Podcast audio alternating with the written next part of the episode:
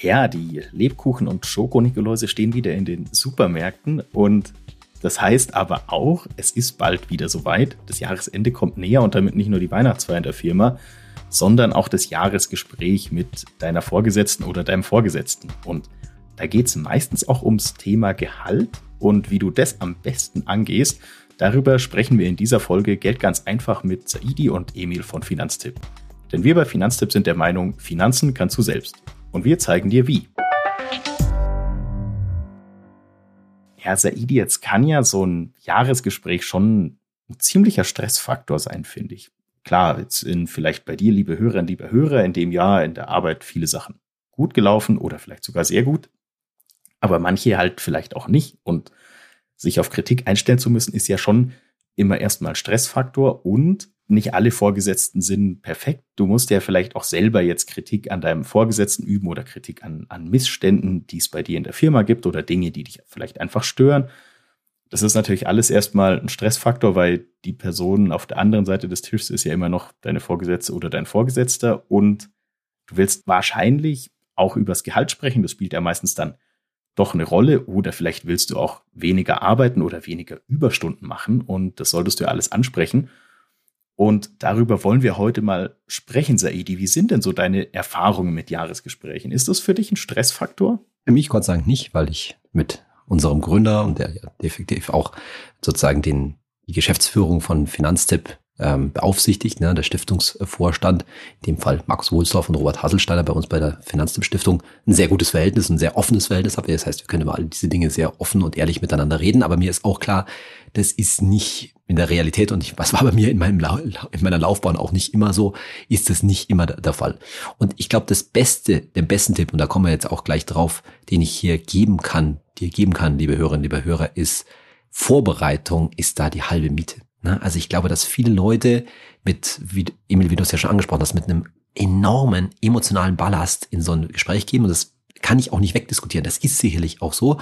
Aber jetzt bleiben wir mal nur bei dem Thema Gehalt. Ne? Die müssen sich dann sehr stark dazu aufraffen, überhaupt dieses Thema Geld, wenn es denn nicht von Chefin oder Chef sowieso an, äh, angesprochen wird, aufzubringen und dann platzt das so ein bisschen raus, ne, weil so, oh, jetzt habe ich mich getraut, ja, aber man merkt, das ist, da ist halt nicht viel ähm, äh, nicht viel Überlegung sozusagen dahinter gewesen.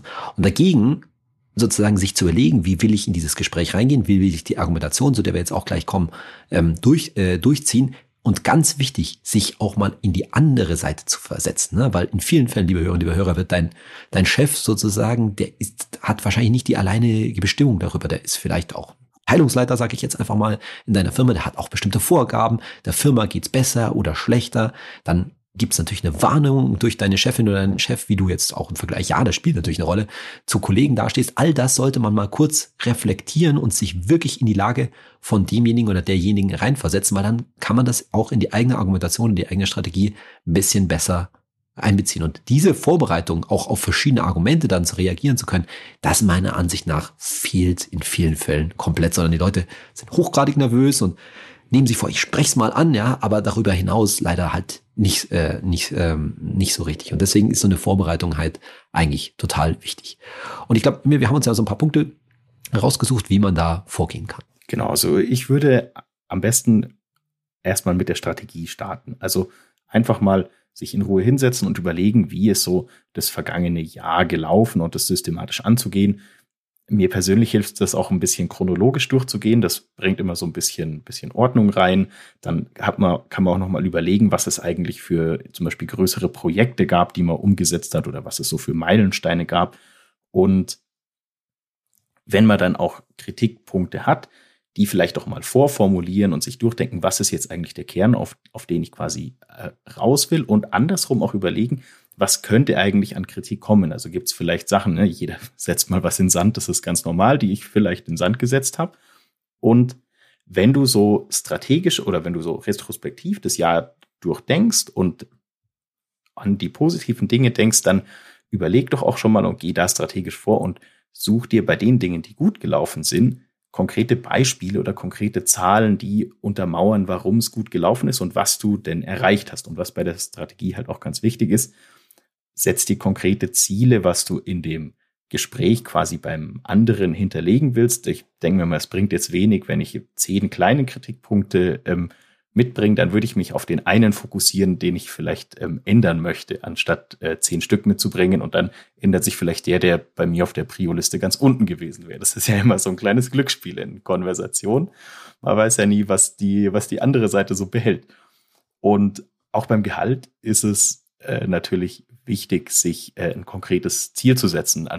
Man sollte in Verhandlungen, würde ich jetzt mal sagen, einfach jetzt nicht so rein eiern. Also ein konkretes Ziel macht Verhandlungen immer leichter. Ich finde es total gut, dass du sagst, dass du jetzt hier schon das Wort Verhandlung anbringst, weil ich glaube, das ist fast schon wieder so eine deutsche Geschichte, ja, dass wir es in aller Regel nicht gewohnt sind zu verhandeln. Also das erstaunt mich dann immer wieder mal, so dass ich mir denke, so wenn man jetzt irgendwie so ein Brettspiel macht, ne, also irgendwie Monopoly oder irgendwelche Geschichten, ja, dann ist es mega, dann denkt man doch, die Leute müssten wissen sozusagen, wie in so eine Verhandlung läuft. Also ich finde es auch absolut richtig, was du sagst, da sich ein konkretes Ziel zu setzen. Aber konkretes Ziel bedeutet jetzt, ich sag jetzt einfach mal was, ne, du möchtest in die, in, äh, aus diesem Gehaltsgespräch rausgehen, du möchtest in Zukunft 50.000 brutto im Jahr verdienen. Dann ist es aber keine besonders schlaue Verhandlungstaktik, zu sagen, ich möchte 50.000 brutto.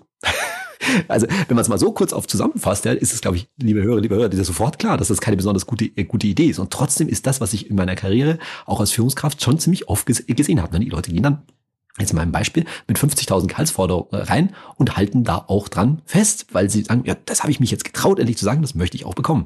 Aber das ist halt keine Verhandlungstaktik. Ne? Ich muss mir natürlich Spielraum nach unten lassen. Ja? Ich muss mit anderen Worten natürlich mehr fordern. Ne? Dann gehe ich halt mit, was weiß ich, ja, mit 53.000 als Forderung da, da rein und dann kann ich mir hoffentlich absehen, dass ich mit meinem Chef oder meiner Chefin dann mich auf 50.000 einigen kann. Ja?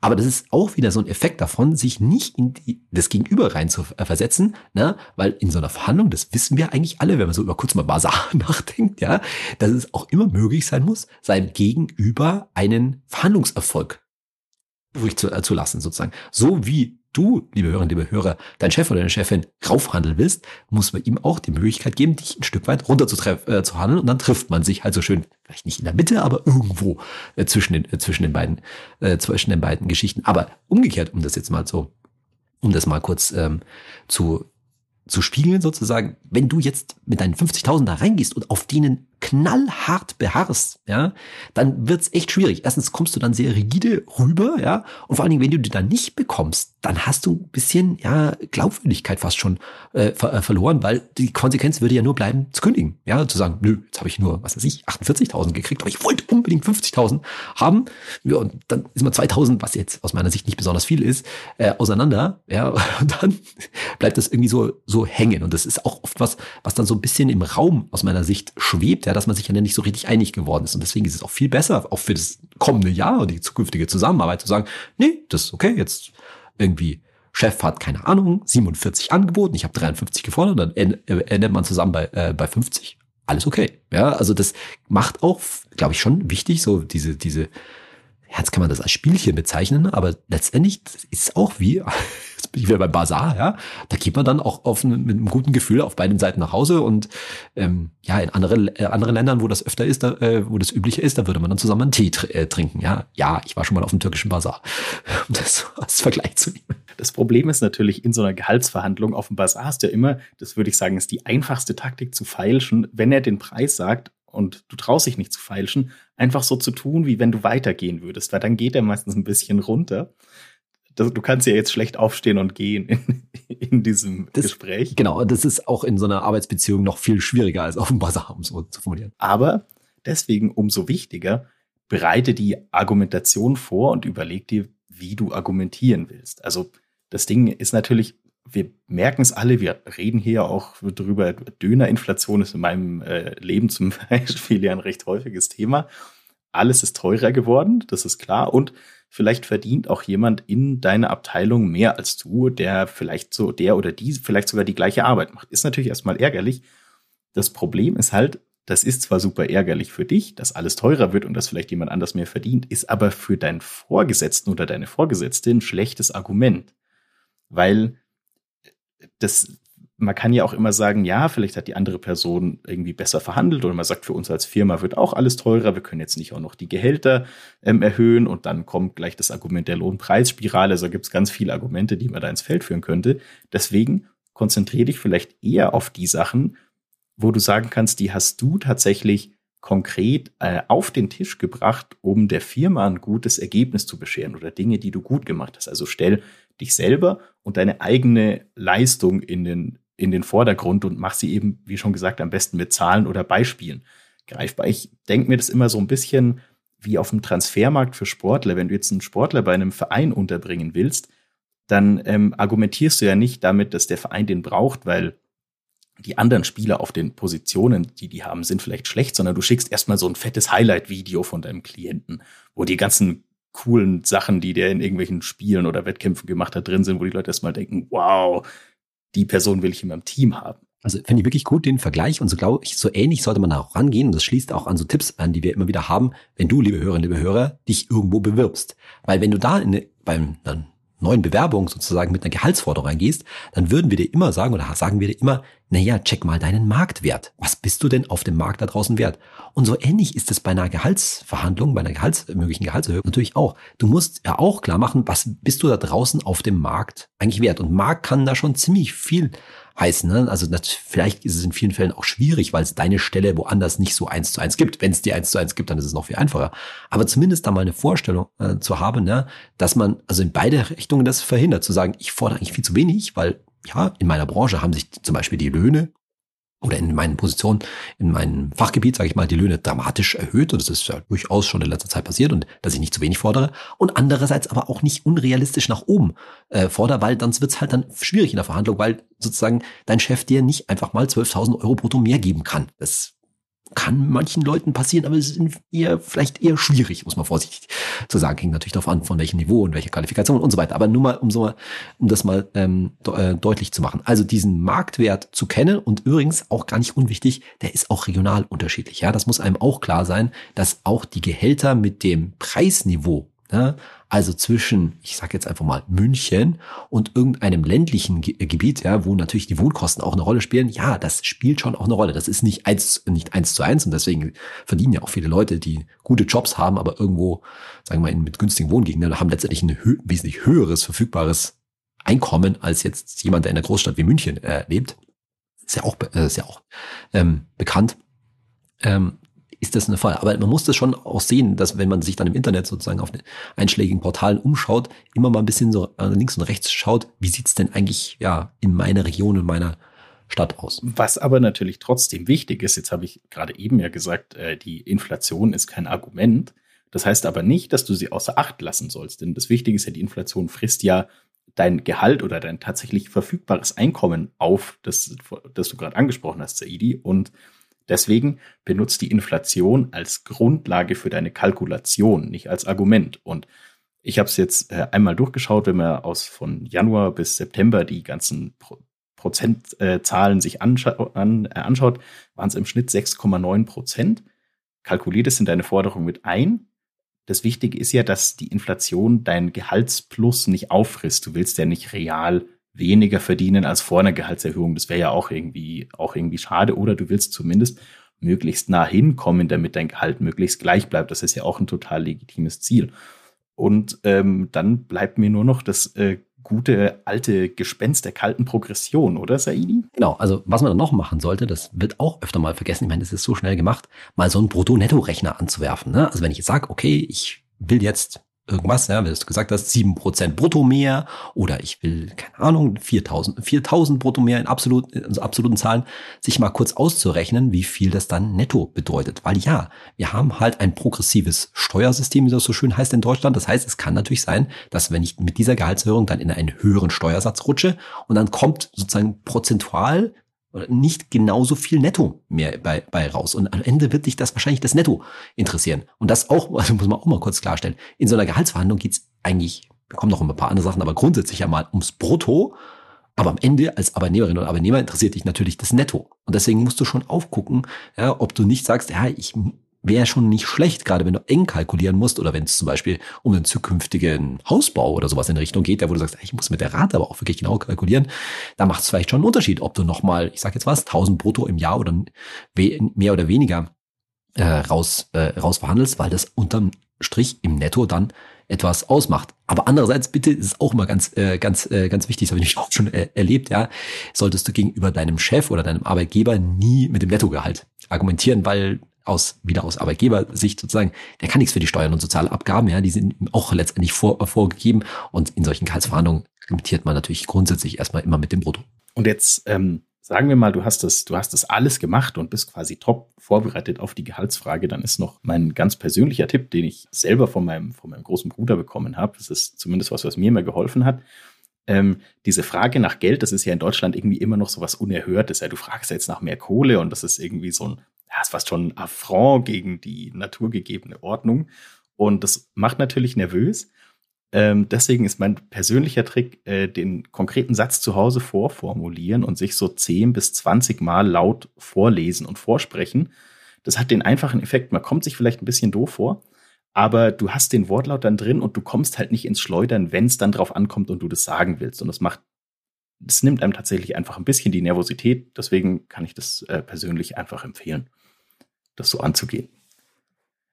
Aber jetzt äh, haben wir noch ein zweites Thema. Es wollen ja vielleicht nicht alle Leute unbedingt mehr verdienen, Saidi. Es gibt ja auch Leute, die wollen vielleicht weniger arbeiten oder ich sag mal, die wollen vielleicht weniger zusätzlich arbeiten, nämlich das Thema Überstunden. Das ist doch vermute ich mal auch so ein klassisches äh, Jahresgesprächsthema, oder? Ja, absolut. Also zunächst mal geht es natürlich darum, wie ist das insgesamt in der Firma, in dem Betrieb geregelt. Und da muss man vielleicht mal so Eckpunkte einrahmen. Ne? Also im besten Fall ist es natürlich so, dass ich meine Überstunden entweder ausbezahlt bekomme oder ich sie abfeiern kann. Also mit anderen Worten, irgendwann halt mal Tag frei nehme oder zumindest ein paar Stunden frei, frei nehme.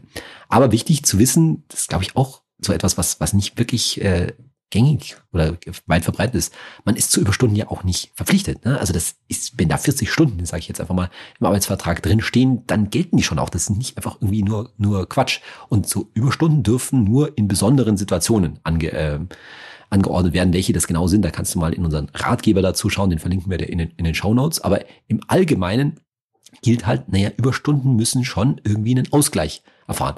Und falls in dem, Über, in dem Vertrag, in dem Arbeitsvertrag drinsteht, dass die Überstunden so einfach mit dem Gehalt pauschal abgegolten sind, dann ist es wahrscheinlich so eine Klausel schlichtweg unwirksam. Ja? Also da ist diese, dieses, oh, ja, Überstunden sind mit dem Gehalt abgegolten.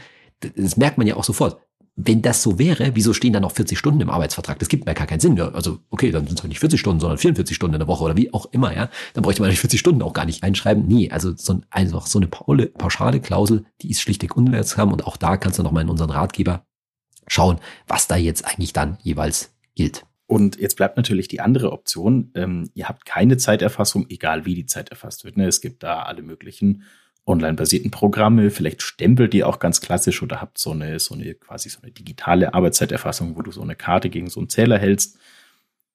Wenn ihr sowas nicht habt, ist natürlich eine Option, du kannst jetzt deine, deine Überstunden aufschreiben und dazu schreiben, ob sie vom angeordnet wurden von deiner Chefin oder deinem Chef oder halt äh, quasi hingenommen wurden. Also es war klar, dass du Überstunden machen musst und es wurde halt so hingenommen und lass im Idealfall diese Tabelle von deiner Vorgesetzten, deinem Vorgesetzten regelmäßig abzeichnen, damit du quasi ein gültiges äh, Dokument hast.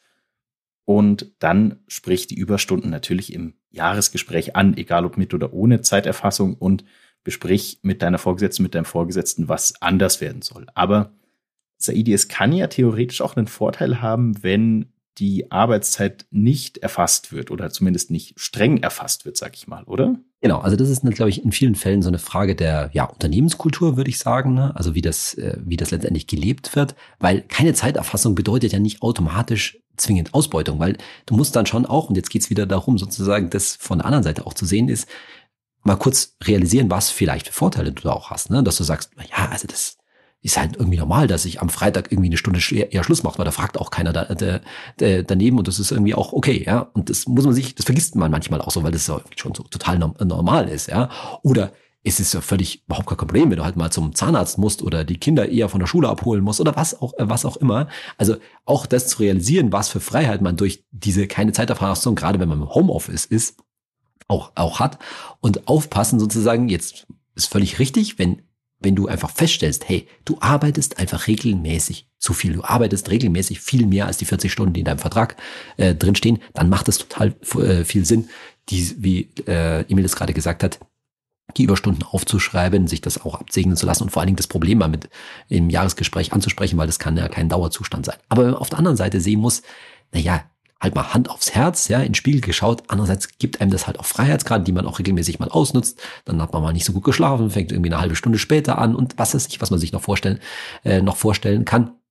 Das würde ich andererseits auch nicht aus der Hand geben. Das ist halt die Frage, wie es letztendlich gelebt wird und das auch vorsichtig sein, das einseitig auszunutzen, weil mit so solchen Forderungen, ich schreibe das jetzt auf, lass mir die Tabelle abzeichnen und so weiter, wenn der Chef da gar kein Problem damit hat, sagt, nee, das muss alles seine Ordnung haben und das ist auch okay, die Personalabteilung unterstützt es auch, dann, dann passt es auch, aber sozusagen da auch nicht eine Kultur zu zerstören, wo man auf der anderen Seite von ja der flexiblen Handhabung der Zeit auch ähm, viele Vorteile hat. Aus meiner Sicht gerade Eltern mit jüngeren Kindern, vielleicht auch im Homeoffice, sich da immer wieder mal auf Freiheitsgrad nehmen können. Und ich denke mal, am Ende, liebe Hörerinnen, liebe Hörer, wirst du wahrscheinlich schon daran wissen, wie sich's anfühlt, wie das bei dir aussieht, oder Saidi? Das ist ja, würde ich schon sagen, sowas, das hat man im Gefühl. Geht's da fair zu oder ist das jetzt eher so ein bisschen, ähm, ich sage jetzt nicht Ausbeutung, aber es ist eher zu meinem Nachteil. Das denke genau, ich also mal wenn ich mir nicht sicher bin, dann muss ich es tatsächlich mal erstmal für mich aufschreiben. Ne? Dann führe ich halt einfach mal, auch wenn es keine Zeiterfassung vom, vom, von der Arbeit, äh, vom Arbeitgeber her gibt, führe ich erstmal ein Buch. Und da würde ich dann eben auch ein bisschen ehrlich mit mir selber, äh, selber sein, sozusagen auch mal quasi bei sich selbst ausstempeln, wenn man mal ein bisschen länger Mittagspause macht oder wie auch immer. Und dann mal schauen, wenn man das über ein paar Wochen macht, wie es denn wirklich aussieht. Und absolut, wenn sich da rausstellt, das sind immer regelmäßig 45 Stunden statt 40 Stunden, da gibt es irgendwie auch keine, keinen Ausgleich in irgendeiner Form. Ähm, ähm, dafür, ja, dann wird's halt, wird's halt schwierig. Aber Ausgleich kann halt auch in anderer Form sein. Ne? Es kann also auch so sein, das habe ich auch schon gesehen. Natürlich gibt's Leute, die eher 50 oder sogar auch 60 Stunden die Woche arbeiten, wo man aber halt auch vom Gehalt her sieht, ja, das fordert die Firma auch, aber da verdient derjenige halt auch deutlich, deutlich über dem, über dem eigentlichen ähm, äh, Marktwert. Und dann muss man sich halt das fragen, ist mir das das wert? Ne? Ist also Zeit gegen Geld, ist mir das äh, von der Kompensation her noch okay? Und Jetzt gehen wir mal davon aus, du hast das alles erfasst oder es gibt eine Zeiterfassung und jetzt bist du quasi im Jahresgespräch, ist natürlich klar, sprich's an und besprech mit deiner Vorgesetzten, mit deinem Vorgesetzten, was soll anders werden. Also im Idealfall bekommt ihr zum Beispiel mehr Personal, damit du nicht mehr so viele Überstunden leisten musst. Und am besten noch, bis das soweit ist, bekommst du zum Beispiel einen Teil deiner Überstunden bezahlt und einen Teil bekommst du als Freizeit zurück. Ist eigentlich ein sehr, sehr guter Fall. Wenn du dich jetzt fragst, ah, wie finde ich jetzt raus, was mir dazu steht, Ganz einfach. Du nimmst deinen Brutto-Monatslohn, den teilst du durch 4,33. Das ist die Anzahl der Wochen, die ein Monat im Durchschnitt hat. Also Brutto-Monatslohn durch 4,33. Und das teilst du jetzt durch deine Arbeitszeit pro Woche. Zum Beispiel 40. Also Brutto-Monatslohn durch 4,33 und das Ergebnis dann nochmal durch 40. Das ist dann dein Stundenlohn und den multiplizierst du mit deinen Überstunden, dann weißt du, was dir da zusteht. Und der Tipp von uns, wenn du jetzt die Stunden nicht äh, direkt bezahlt bekommst, frag im Gespräch, ob du einen Bonus dafür bekommen kannst. Weil du hast ja was für die Firma geleistet, das wahrscheinlich auch spürbar war. Und der Vorteil bei dem Bonus ist, du bekommst jetzt mehr Geld. In dem Fall natürlich jetzt erstmal nur einmalig, aber deine Hoffnung ist ja vielleicht auch, dass du nicht mehr diese Überstunden machen musst aber du bekommst jetzt nicht eine Gehaltserhöhung und damit bekommst du nicht in das rein, was äh, der Saidi gerade gesagt hat, nämlich, dass du diese Erwartung schaffst, dass du permanent mehr arbeitest, weil das ist ja wahrscheinlich auch nicht die Lösung, die du möchtest. Und ansonsten gibt's auch noch einen für viele Branchen sehr guten Fall. Schau einfach in den Tarifvertrag, der bei dir gilt. Also auch wenn der bei dir in der Firma nicht gilt, schau, ob dieser Tarifvertrag die Bezahlung von Überstunden regelt, weil diese Regelung gilt auch wenn es in deiner Branche, in der du arbeitest, einen Tarifvertrag gibt, der bei deinem Arbeitgeber aber nicht gilt. Also da kannst du dir dann tatsächlich schwarz auf weiß konkrete Hilfe für deine Überstundensituation fürs Jahresgespräch holen.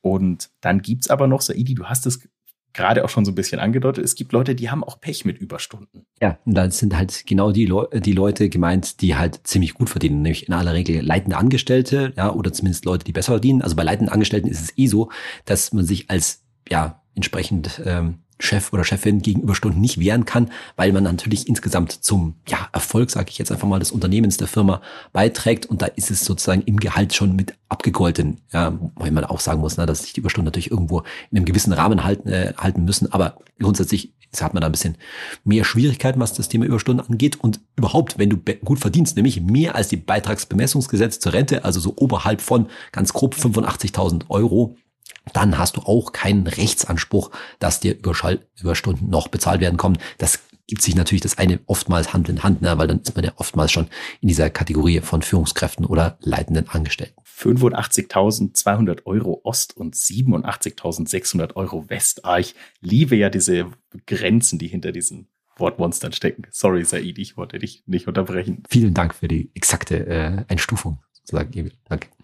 Jetzt gibt es noch eine Möglichkeit, die sollte man in so ein, in, das wir heute noch ansprechen, in so ein Jahresgespräch unbedingt, wenn es vor allen Dingen um Gehalt geht, mitgeben, nämlich so als so Verhandlungsband und nämlich der Hinweis, dazu haben wir ja auch schon mal was im Podcast hier gemacht, nämlich das Thema steuerfreie Extras. Will ich mal wieder kurz in Erinnerung rufen, das ist oftmals wirklich ein sehr gutes Verhandlungspfund, ne, wenn man merkt, na ja, also das ist jetzt gar nicht, also nicht so einfach, da irgendwie, sage ich jetzt mal 5000 brutto oder sowas in Richtung mehr raus, äh, rauszuschlagen, aber da gibt's eine Win-Win-Situation. Vielleicht kannst du ja zum Beispiel eine, also deinen Fahrtkostenzuschuss bekommen oder Steuer äh, oder ein Jobticket oder auch ein Zuschuss zu den Kinderbetreuungskosten und, und, und. Dazu haben wir, wie gesagt, schon mal Folge 147 hier in diesem Podcast gemacht. Da kannst du mal reinschauen. Und das ist oft mal Sache, da, das lässt, lässt sich auch vielleicht dein Chef oder deine Chefin echt einfacher drauf raus, weil auf solche Dinge natürlich dann eben keine Steuer und in vielen Fällen dann auch keine Sozialabgaben, also sprich keine Lohnnebenkosten für den Arbeitgeber an, äh, anfallen.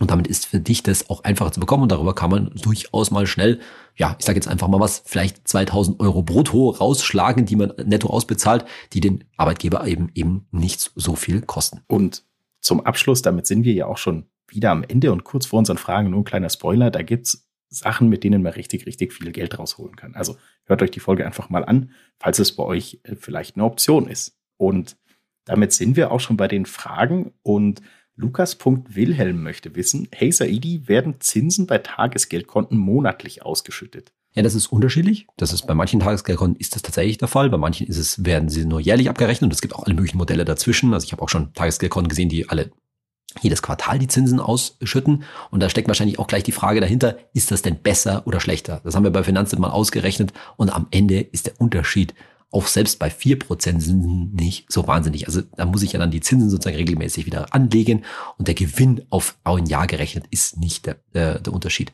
Mit anderen Worten, aus meiner Sicht ist das kein, ganz deutlich kein Kriterium jetzt, dass ich eher ein Tagesgeldkonto nehme, das jetzt monatlich die Zinsen ausschüttet im Vergleich zu jährlich. Übrigens, ganz deutlich haben auch manche Leute ja Angst, ja, wenn das nur in Anführungszeichen jährlich ausgeschüttet wird. Wenn ich das Tagesgeldkonto dann unterjährig kündige, also sagen wir mal, ich gehe dann nach sechs Monaten wieder weg, dann werden natürlich zum Stichtag der, äh, der Kündigung, äh, der Auflösung des Kontes die Zinsen trotzdem abgerechnet. Das heißt, ich bekomme trotzdem die vollen, den vollen Zinsbetrag, der mir zusteht. Also da muss man auch keine Angst haben.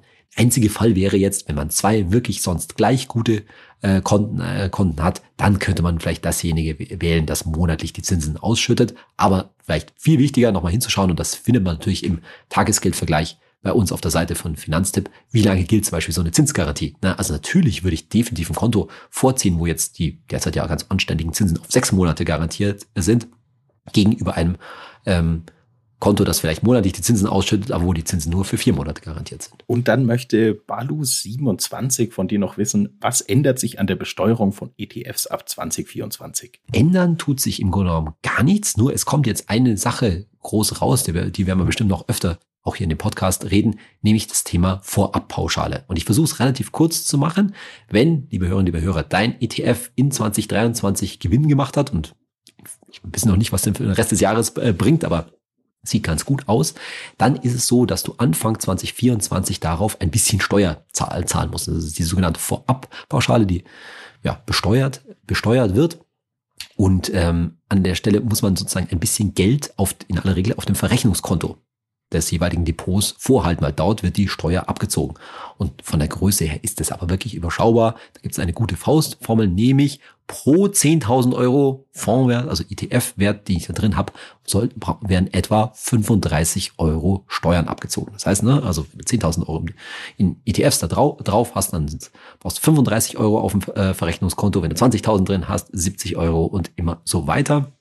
Und natürlich übrigens auch ganz wichtig, diese diese Steuern, die werden später bei einem Verkauf, auch wenn das erst in vielen Jahrzehnten ist, werden die angerechnet. Das heißt, diese Steuer zahlst du sozusagen, deswegen heißt es ja auch Vorabpauschale, zahlst du jetzt vorab und musst später nicht zahlen. Natürlich ist es ein bisschen ärgerlich, dass jetzt der Steuer, äh, Steuer weggeht, aber ist, man merkt ja auch, 10.035 Euro ist jetzt nicht so ein hoher Steuersatz, ist es nicht so viel, aber es ist auch wichtig zu wissen, dass diese, du diese Steuer natürlich nicht doppelt äh, zahlen musst. Das wird also später dann angerechnet, sozusagen von dem, wenn du dann beim Verkauf, ich sage jetzt irgendwas, ja, 1000 Euro Steuern bezahlen, zahlen musst, dann werden die 35 Euro in meinem Beispiel sozusagen entsprechend abgezogen.